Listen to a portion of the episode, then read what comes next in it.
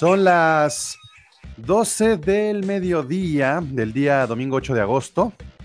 Eso quiere decir que en este momento oficialmente es el último domingo, la última semana sin fútbol americano, sin NFL, porque a partir del próximo domingo ya tendremos a esta hora fútbol americano. Bueno, en realidad, ya sé, ya comenzamos con el juego del Hall of Fame, pero eh, la pretemporada inicia la próxima semana y el día domingo es nuestro día, es nuestro día para, para, ver, para ver la NFL y, este, y ya son las 12, ya son las 12, entonces justamente en este momento, dentro de una semana, estaremos viendo el partido entre los Colts y las Panteras de Carolina y bueno, eh, la próxima semana, después de esto, es decir, en 15 días, estaremos viendo Browns contra Giants a las 12.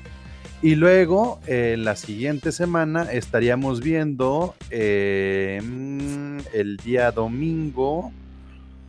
Ah, ah, ah, a ver, creo que esa semana ya no hay. 27, 28, 29. Aquí está.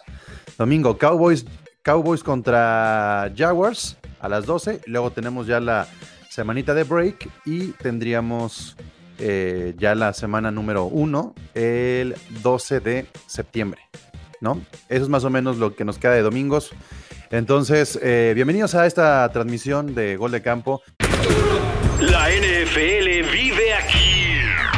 La comunidad más grande de fanáticos con representantes de todos los equipos. Somos Gol de Campo. ¿Cómo está, Chino? Buenos días, tardes. Buenos días, tardes, Pablo. Muy bien, ¿y tú? Aquí pues, tratando de despabilarme después de un sábado un poco ajetreado, pero, pero bien, bien, bien. Acostúmbrate, porque si no, no te vas a levantar al 100 a partir del próximo domingo a ver juegos. Correcto, sí, ya en la siguiente semana, semana 1, ¿no? De pretemporada. Semana 1 de pretemporada. Eh, además de que la semana, digo, de que el año pasado no tuvimos pretemporada, esta pretemporada arranca el día jueves, o sea, estamos en realidad a cuatro días, a cuatro días para tener eh, pretemporada, ¿no? Sí, sí, sí, ya el, jueves arranca y creo que hay muchos partidos el jueves. Creo que los Patriotas contra Washington, creo que es el primero. Patriotas Washington y a la misma hora también Eagles contra Steelers. Los Steelers, este, pues muy moviditos, muy moviditos en, en esta pretemporada porque tuvieron el juego de Hall of Fame pero no descansan más de una semana, es decir, de jueves a jueves estarán jugando contra los Eagles. Entonces, eh, ¿tú, generalmente sí te avientas los partidos de pretemporada o cómo lentas tú la pretemporada? Sí, sobre todo para ver a los novatos, jugadores de primera ronda que sí los llegan a meter un poquito más, sobre todo el primer cuarto eh, o las primeras series. Sí trato de ver cómo se empiezan a ver. Y sobre todo para ver en posiciones a lo mejor que estás flaqueando más, eh, no sé, por, ejemplo, esquinero, safety, ver quiénes son los que se pueden quedar con los últimos spots para poder entrar en el roster. Así es como lo veo, no, no me preocupo mucho por el resultado o por las estadísticas, más por el desempeño individual, creo que es lo que se, se ve, o al menos yo así lo veo. Yo, no había tenido como la oportunidad de ver los juegos de scrimmage que tuvieron, por ejemplo, ayer Rams contra, contra los Cowboys. Este, sí, el año pasado lo, el entrenamiento de los Rams fue en el estadio, obviamente sin equipo rival, porque no hubo pretemporada. Y estuvo muy chafa, pero no me había adentrado bien. Y ayer se puso bueno, ¿eh? Ayer vimos por primera vez a Matthew Stafford lanzar eh, con un rival enfrente, que eran los Cowboys, a los Rams. Y no sé si tuviste chance ahí de ver un poco lo que pasó en este campamento. Hubo, hubo pelea, ¿no? Ayer. Hubo pelea, este, hubo un par de pleitos y no es que hasta, tres. Y ahí me tocó ver dos, pero luego vi una foto también de un tercero. Al parecer, este, el, que más, el que más imagen tuvo fue el de Aaron Donald contra Connor Williams, este, donde incluso pues se hace ya toda la, la campal de los dos equipos. Y luego hubo otro, eh, este fue más en lateral, en un pase lateral que hubo, no, creo que fue un, acarreo de Pollard, donde también se iban a empezar a armar y hasta Sean McVay se tuvo que meter. Entonces, creo que extrañaban los, este, los Rams un poco el contacto físico y algunos de los jugadores de los Cowboys y, sí estuvo bueno, se calentaron las cosas. Sí, se pone bastante bueno. De hecho, muchos entrenamientos en conjunto, ¿no? Incluso a veces esos entrenamientos en conjunto te pueden dejar más que los partidos de pretemporada porque ahí sí se enfrentan por más tiempo los unos contra los unos y ven diferentes defensas y todo. Entonces, es- esos entrenamientos este, también son muy buenos estarlos siguiendo. Sí, porque además como no hay contacto, eh, es un entrenamiento sin contacto al coreback, como que se preste un poco más a jugadas espectaculares, ¿no? Sí. Entonces, eh, por ejemplo, Matthew Stafford apareció ayer contra los Cowboys y no aparecerá en toda la pretemporada, ya, ha dicho por Sean McVay, Stafford no se va a arriesgar, entonces yo voy a tener que esperarme un mes para ver a Stafford lanzar. Darrell Henderson, por la situación de Cam Akers, tampoco va a jugar pretemporada y ayer sí jugó.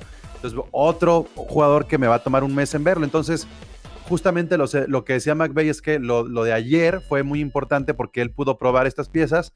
Y, y bien lo dices, a lo mejor no lo tenemos como en transmisión, como en la tele, como algo mucho más em, comercial, por decirlo así, más, Sí. más, más de medios. Y ahora eh, la pretemporada. Pero bueno, tú en tus Jets, ¿qué observarías en la pretemporada? ¿Qué es lo que te va a llamar la atención?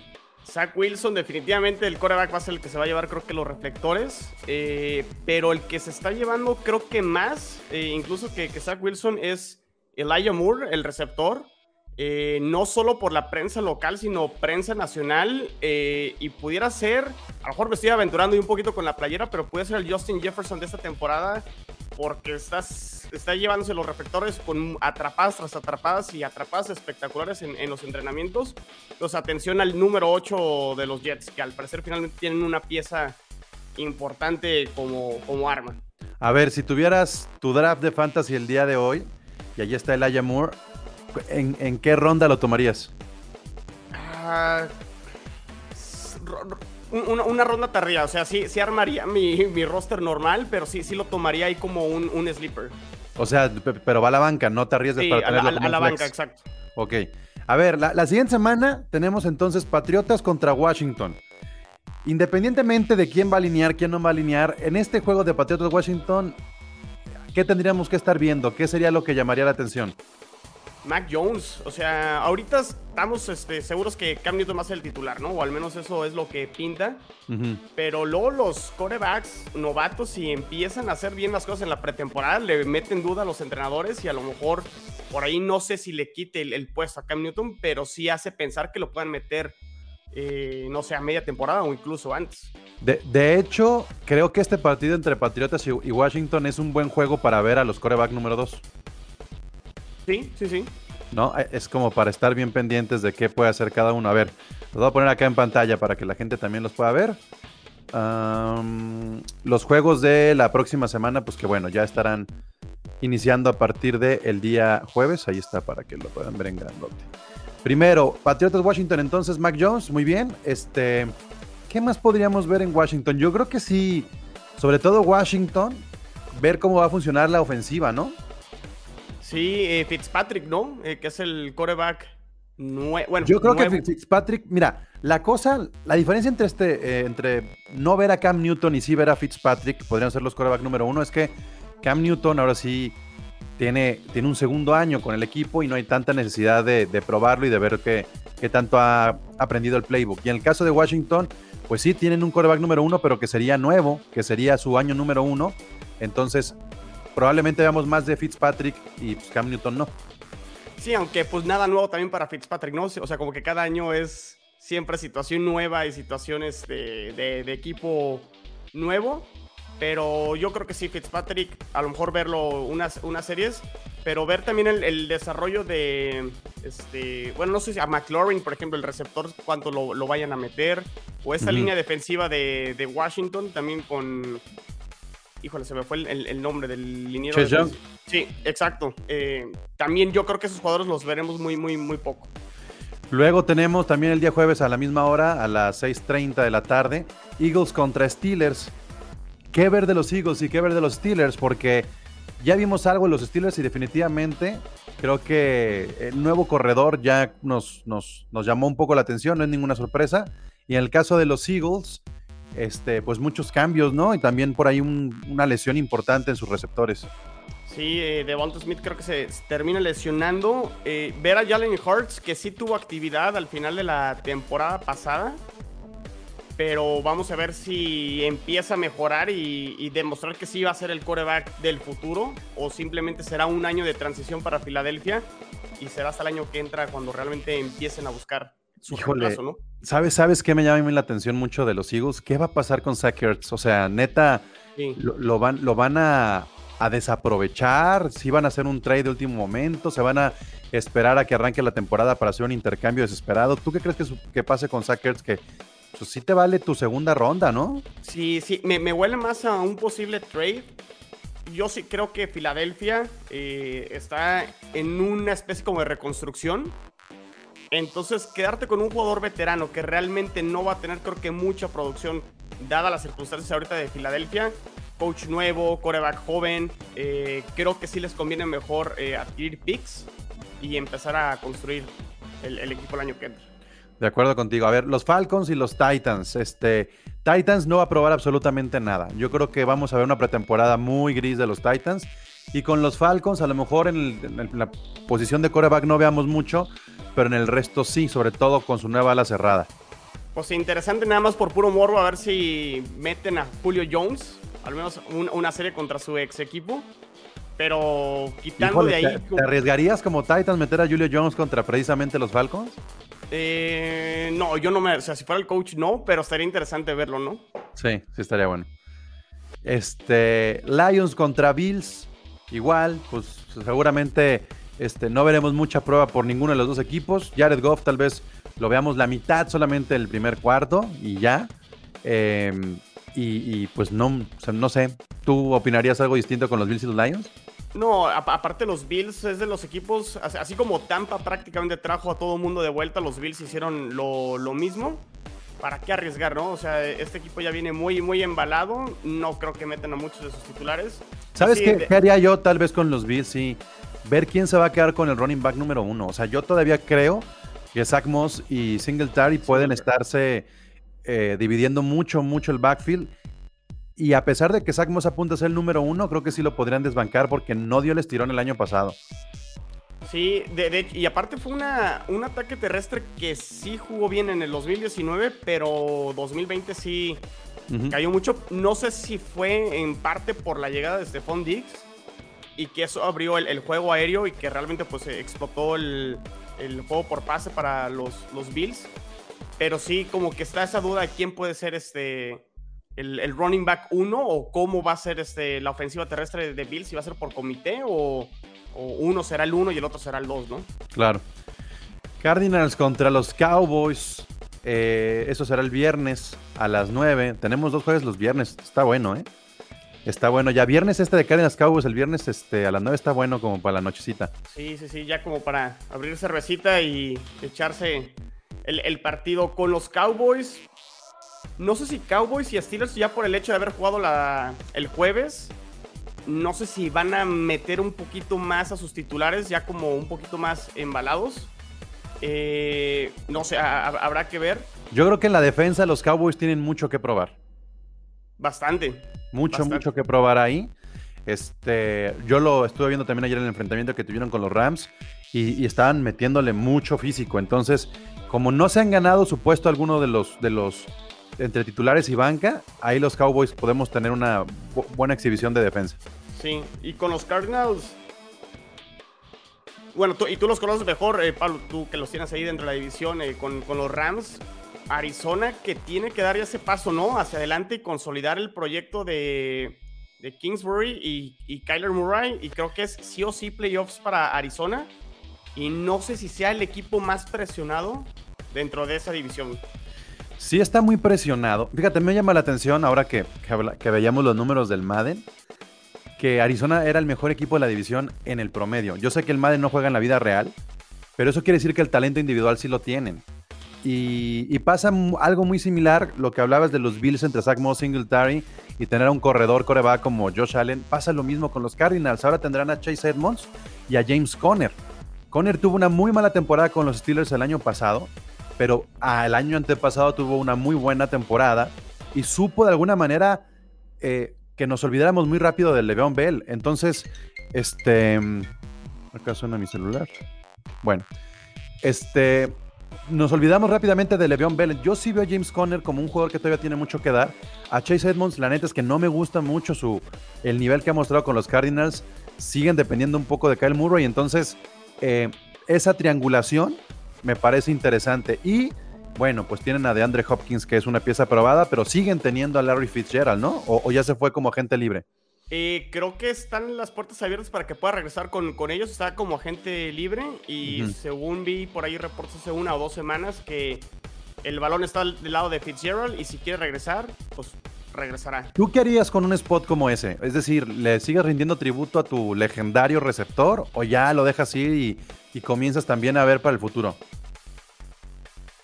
Híjole, yo creo que yo, yo vería para el futuro y sobre todo Kingsbury que se está jugando, no sé si la chamba este año, pero sí consolidar el proyecto de Arizona y el no desarrollar talento joven, creo que sí te podría afectar tener a un jugador como Fitzgerald, más allá de que es un jugador eh, experimentado, veterano, de mil batallas que va a ir al Salón de la Fama, pero yo sí apostaría más por el talento joven que traerlo de vuelta. Y, Kyle Murray también, ¿no? Vamos a ver, este, va a ser un año complicado para Murray porque tiene que hacer lo que hizo Josh Allen el año pasado.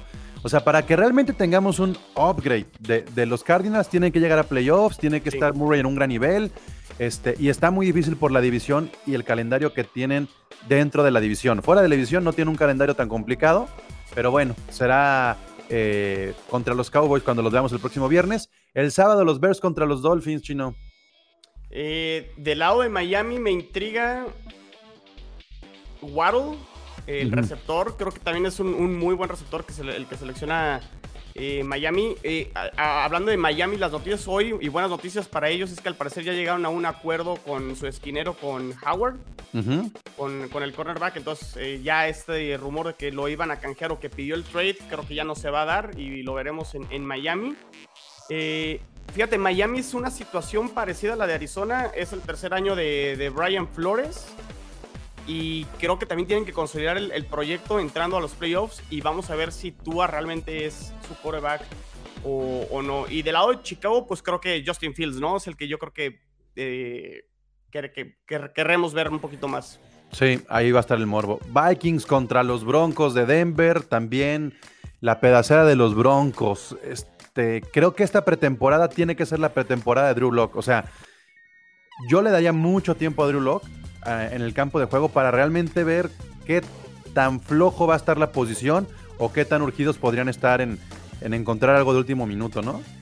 Yo creo que de todos los equipos, Pablo, de los 32, yo creo que Denver es el único que sí tiene como esta batalla de corebacks y todavía no saben quién va a ser el coreback titular en la semana 1. Eh, O sea, eh, es que además el tema de Deshaun Watson sigue sacudiendo a algunos equipos. sí. Y, y Denver, Denver es uno de ellos.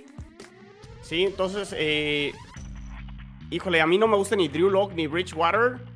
Y sí coincido con, con Roberto Moro que, este, que realmente sí traen un equipazo, pero pues sin coreback y dentro de esa división pues luce muy complicado. Yo me iba por Drew Lock.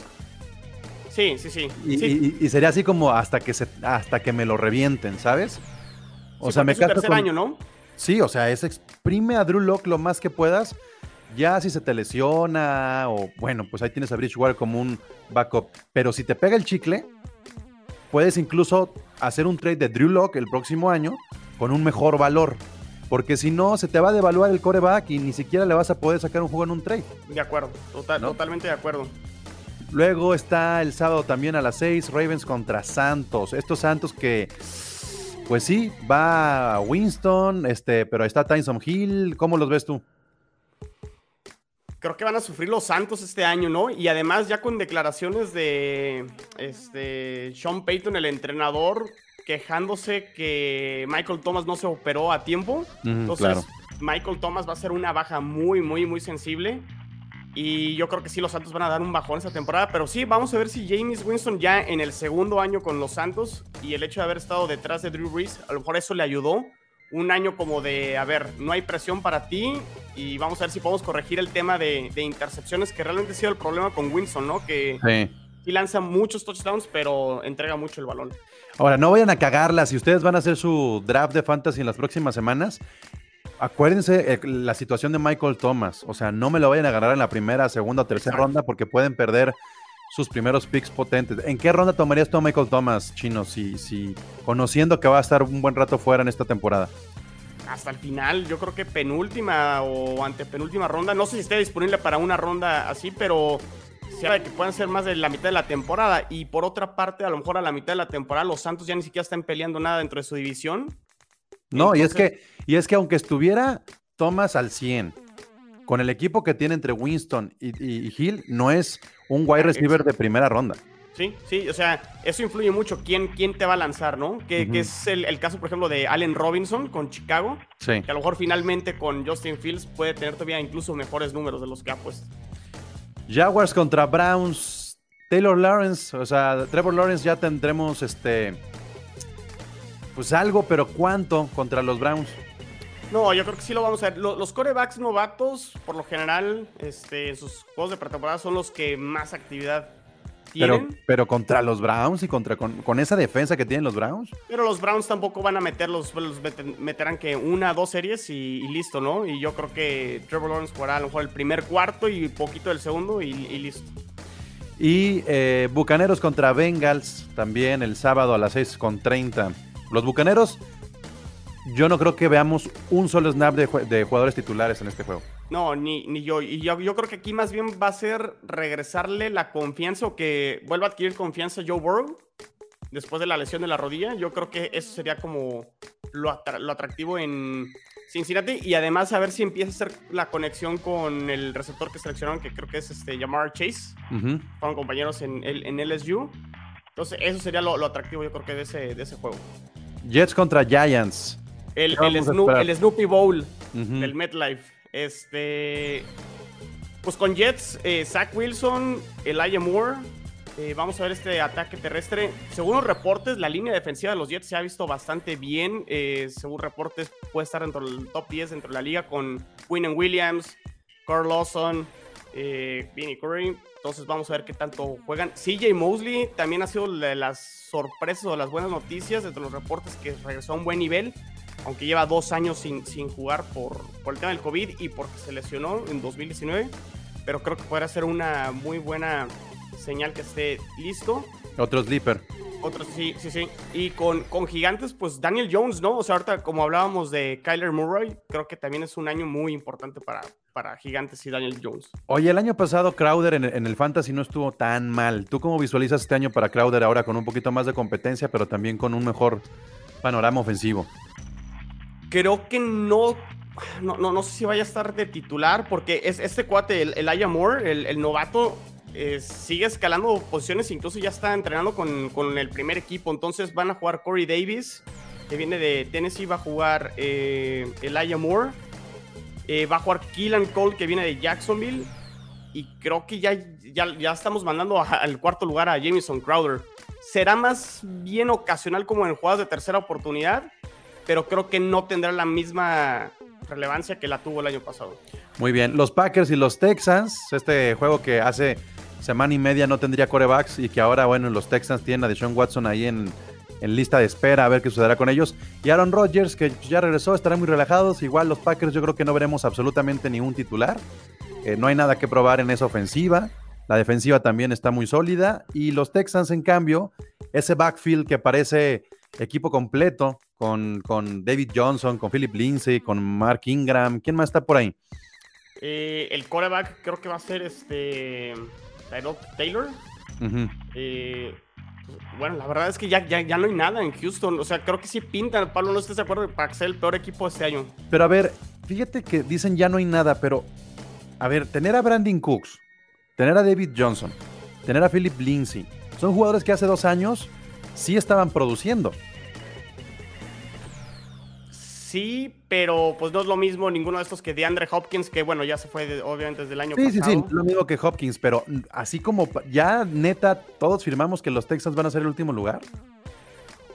Pues ¿quién, a, quién, ¿a quién pondrías abajo de los Texans? Yo creo que si, que si Deshaun Watson sí se queda y sí tiene juego, Ah, bueno, ahí cambia la cosa, pero... es otra cosa. O sea, pero, pero la situación legal de Deshaun Watson también no le permite irse a ningún lado. Hay que ser realistas con Deshaun Watson. No se va a ir a ningún lado a estas alturas. Y, y- exacto, o sea, ¿qué, qué equipo se va a arriesgar a hacer un trade ahorita por Deshaun Watson? Si no los tienes en los Texans, ¿lo vas a dejar en la banca? Pero Deshaun Watson ha dicho que no quiere jugar, entonces No, no, no va a cobrar. va a estar interesante. O sea, con Deshaun Watson sí cambia la cosa, pero también meter a alguien a fuerza, pues qué tan, qué tanto te puede ayudar, ¿no? Pues no tienes otra, otra opción. O sea, no sé, a, a mí me genera mucha expectativa este, este equipo de los Texans porque yo creo que si juega Deshaun Watson no es ese equipo de último lugar del que todos hemos estado hablando en el offseason. Si no juega Deshaun Watson, tiene que tener un lugar donde aterrizar. O sea, no se va a quedar en el limbo. Sí, o sea, si se, resuelve, si se resuelve antes de que inicie la temporada, definitivamente lo vamos a ver en algún equipo, y, pero no va a ser en Houston. 49ers contra Chiefs. El sábado también dos equipos que no tienen absolutamente nada que probar. Este, Goropolo pues no estará jugando.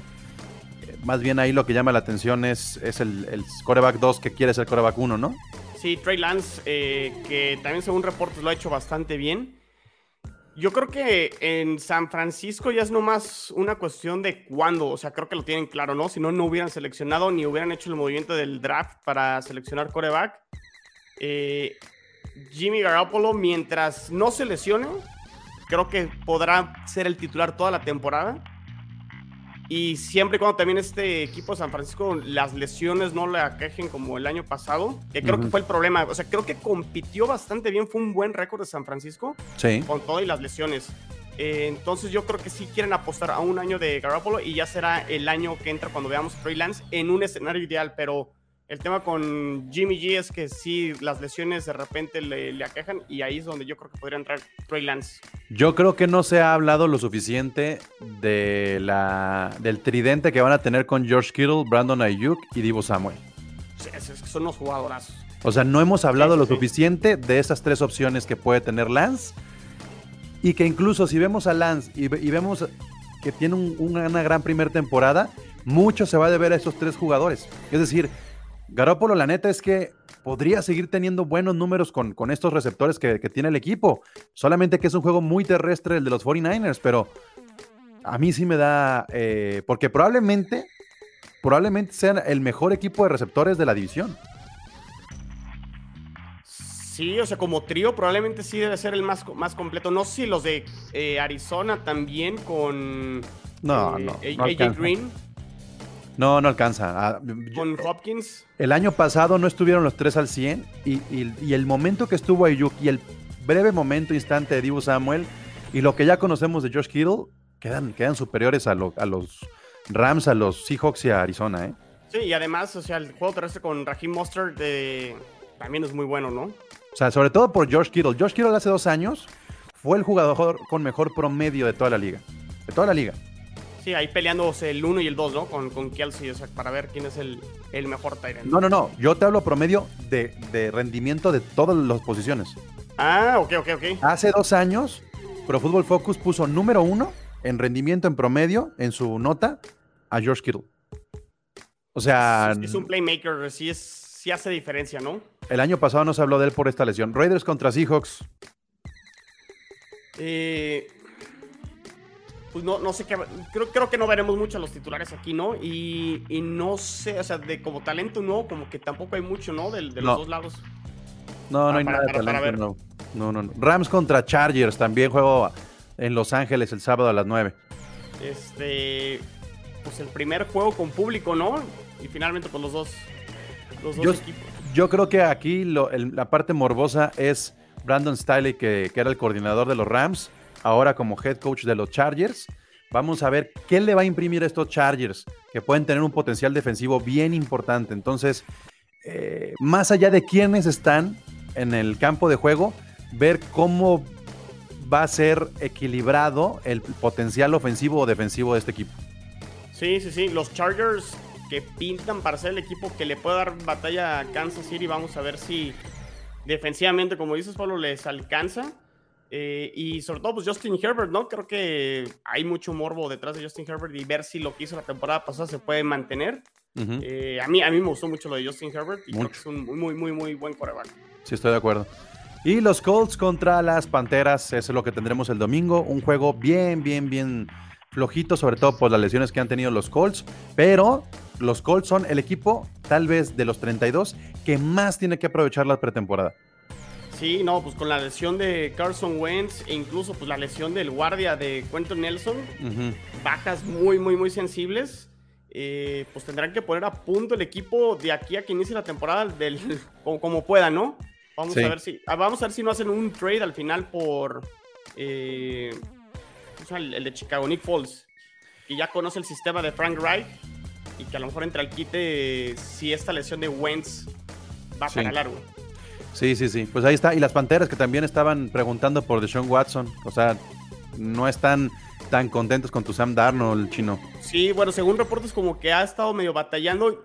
Muchos, muchos con Sam Darnold dicen que era por el tema de los Jets, que sí, obviamente no había mucho talento y, y Adam Gates, etcétera, etcétera. Pero no dejó de ser el peor coreback el año pasado de la liga. Y yo la pregunta que siempre he hecho es, ok, yo creo que sí Sam Darnold llega a una mejor situación en Carolina, pero ¿qué tanto va a mejorar? ¿De ser el último? ¿Será que el 22, el 23? Y pues no te va a alcanzar, ¿no? Al final de cuentas, o sea, tendría que dar un salto muy importante y ha sido más lo malo de Darnold que realmente los destellos que ha tenido. Darnold se puede proteger mucho en el talento de Christian McCaffrey. O sea, tener a un corredor de estas características que también es receptor, ahí se puede proteger mucho sus números. Sí, y, y tiene, o sea, y regresa con, con Robbie Anderson, que ya lo conoce de Jets. Eh, entonces, pues espero por él que sí le vaya bien, porque sí, sí me cae bien, pero creo que no va a ser al final de cuentas la, la respuesta a largo plazo para... Yo Para les digo, o- échenle un ojo al kicker de las Panteras este año para su fantasy. Tuvo muy buen este año la temporada pasada. Y las Panteras, aunque no vayan a ser un equipo ganador, va a ser un equipo que llegue mucho a la yarda 40, 30 del otro campo. Y entonces van a tener muchos puntos o muchas patadas, goles de campo. O sea, teniendo a McCaffrey vas a avanzar en, en el campo. Sí, lo esperemos mejor que no, se van a lesionar. Esperemos, esperemos. Bueno, pues ahí está, Chino. Pues Ya nos dimos toda la primera semana de, de pretemporada y la siguiente semana, a estas horas, ya estaremos viendo NFL y de aquí, pues hasta que llegue el Super Bowl, salvo por ese receso que tenemos una semana antes de que arranque eh, la temporada donde no tenemos este pues juegos. Sí, Para pues que ya, ya, ya, descansen. ya no para, ¿no? De aquí hasta febrero prácticamente. Exacto. Eh, noticias, noticias del día de hoy. Bueno, ¿cómo has visto, por cierto, todo esto de del la Hall of Fame? La verdad no, no he visto mucho, Pablo. Digo, creo que el, el más nombrado, pues obviamente Peyton Manning, ¿no? Creo que ha sido como el principal que entra ahora al Salón de la Fama. Entonces al rato me pongo al corriente con, con eso. Pero pues digo, defi- definitivamente pues, la carrera de Peyton Manning es uno de los mejores corebacks, ¿no? De todos los tiempos. Hoy van a este, develar el busto de Peyton Manning para ver si se parece o no se parece. Eh, y Darius Leonard eh, extendió su contrato por 5 años y 99.25 millones de dólares, convirtiéndose en el linebacker mejor pagado. Eso es lo que tuvieron los Colts. Yo creo que vieron que se iba a desplomar su equipo y dijeron, bueno, mínimo vamos cerrando algunas dudas, ¿no? Sí, sí, sí. Qué malo de los Colts. La verdad es que pintaba para ser uno de los equipos favoritos y atractivos en la americana y con esa de Carson Wentz. Mira, es que te sorprende la lesión de Carson Wentz. Pues no, ese ha sido su tema, ¿no? En Filadelfia realmente no, no ha terminado las temporadas, entonces, desde ese punto de vista, pues no, no extraña. No sé si el tema de la evaluación médica falló para, para Indianápolis o Filadelfia no reportó o no se sabía de esta lesión, porque al parecer, ya que hicieron como, pues no sé, el, el escaneo de la lesión y demás, salió que la tenía como desde la prepa o la universidad, no sé desde cuándo tenía ya esa lesión que le estuvo afectando y hasta que tronó ahora. Pues sí, y ya este, también noticias de la última semana, salió la lista de Forbes de cuánto valen los equipos. Eh, aumentó 14% en promedio el valor de las franquicias este chino durante la pandemia. Es muchísimo, muchísimo. impresionante, ¿no? O sea, y ni siquiera hubo, o sea, jugó sin público la, la temporada, entonces eso llama mucho la atención. No sé si fue por, por temas a lo mejor de streaming o que la gente vio más los partidos por tele y ahí este, el tema comercial ayudó. No sé si vaya por ahí, Pablo, pero... Yo, yo creo que es muy sencillo y es, muy, es lo que tú dices. No es tanto el streaming, sino que el fútbol americano es el, el deporte que mejor maneja la televisión. O sea, es un deporte en tiempos hecho para la televisión. Las pausas de los dos minutos, los cuatro cuartos, los tiempos fuera, las revisiones, este, la- las, los- las flags, o sea, todo, todo, todo, todo, todo. Todo tiene que ver con la televisión y cuántos comerciales tú puedes meter. Más allá de cuánto vale un comercial y toda la pauta, me parece que la gente estuvo muy pegada a la televisión el año pasado y esto aumentó muchísimo eh, eh, el rating y el valor de los equipos. Este, además, yo creo que también el haber bajado el tope salarial hizo que no viniera una inestabilidad como la está viviendo, por ejemplo, hoy la Liga Española de Fútbol, que allá sí no saben cómo pagarle ya sus máximas figuras, más el fisco, más el problema del COVID. Creo que lo que hizo la NFL, que además fue la única liga que realmente tuvo tiempo para prepararse para el COVID. Es decir, el COVID llegó y le pegó a la NBA, le pegó a la Fórmula 1, le pegó a la Champions, le pegó a todas las ligas. Y la NFL tuvo de febrero, que pega a Estados Unidos el COVID, a septiembre para prepararse. Y se jugaron las 17 semanas. Entonces, todo este tiempo que tuvieron para prepararse, todos los movimientos, todos los ajustes, ayudó a que la NFL no tuviera estas pérdidas millonarias y que se pudieran revalorar los equipos este, de una manera impresionante. Eh, por acá tenemos el valor, por ejemplo, de eh, los Dallas Cowboys, 6.5 mil millones de dólares es lo que vale la franquicia de los Cowboys. Es la más valiosa de la NFL. Sí, pues es el equipo que históricamente es el que más, más vale. Creo que por ahí en esa lista hasta arriba creo que estaba también este... Los Patriotas luego con 5 mil millones, los Giants con 4.85 y luego los Rams con 4.8. Y a mí lo que me sorprende es Washington, chino. Una franquicia que se especulaba mucho que si con el cambio de nombre podía haber hasta venta, 4.2 mil millones. Creo que en gran parte influyen las ciudades, ¿no? Mucho, mucho, mucho. Tiene que ver eso. Tiene que ver el turismo, tiene que ver la infraestructura, tiene que ver eh, la cultura deportiva, ¿no? Tanto en. Pero, pero en el caso de los Cowboys no es la ciudad. El caso de los Cowboys sí lo sostiene la historia de la franquicia. Sí, la, la marca. Sí, la marca, porque es impresionante que sin, sin, llegar a Super Bowl se sigan manteniendo. Y el caso de los Patriotas, pues sí fue mucho el repunte que tuvieron las últimas dos décadas. El caso de los Rams, bueno, los Giants es lo mismo que pasa con los Knicks de Nueva York. No figuras, no, no pasa nada con tu equipo, pero estás en Nueva York y te lo llevas. Y ahí el que pierde son los Jets, chino, porque pues, eso... Están ahí abajito, ¿no? O sea, creo que estaban en el top 5 o top 7 por ahí también estaban. Sí, están bien colocados, pero pues ser la segunda franquicia de tu ciudad no está tan fácil. Ya, ya, vendrán mejores, épocas. Tendrá que hacer mucho trabajo deportivo los, los Jets para que puedan tener ese... Mira, creo que en el, en el deporte gringo, lo que hicieron los Warriors es el claro ejemplo de qué tienen que hacer los equipos cuando no están bien y es apostar por un proyecto de 10 años que te dé resultados y al mismo tiempo trabajar toda tu mercadotecnia para que veas la marca de manera internacional. Los Warriors hace 10 años no existían, chino. Sí, nadie los pelaba. Y, y, es lo que está pasando con los Rams con el cambio de ciudad. Sí, creo que a los Rams les convino bastante. Sí, en San Luis estaban pudriendo y no estaba pasando ya nada con, con los Rams creo que sí fue un cambio muy bueno. Imagínate que le sumas a esta cifra el valor del estadio. Es lo que, lo que vale ahora el equipo. Porque tú como, como dueño de los Rams puedes vender la franquicia, pero no tienes la necesidad de vender el estadio. Sí, incluso, digo yo, yo critiqué el movimiento de los Chargers a, a Los Ángeles porque a mí me gustaba mucho verlos como San Diego Chargers pero por ahí leí que creo que ya para la temporada vendieron más del promedio que estuvieron este, teniendo de asistencia en la época que estuvieron en el Qualcomm Stadium en, San Diego. Entonces creo que van a tener estadios llenos los, los, Chargers también en Los Ángeles. De hecho, hay mucho abonado. O sea, esa es la parte más importante, los abonados.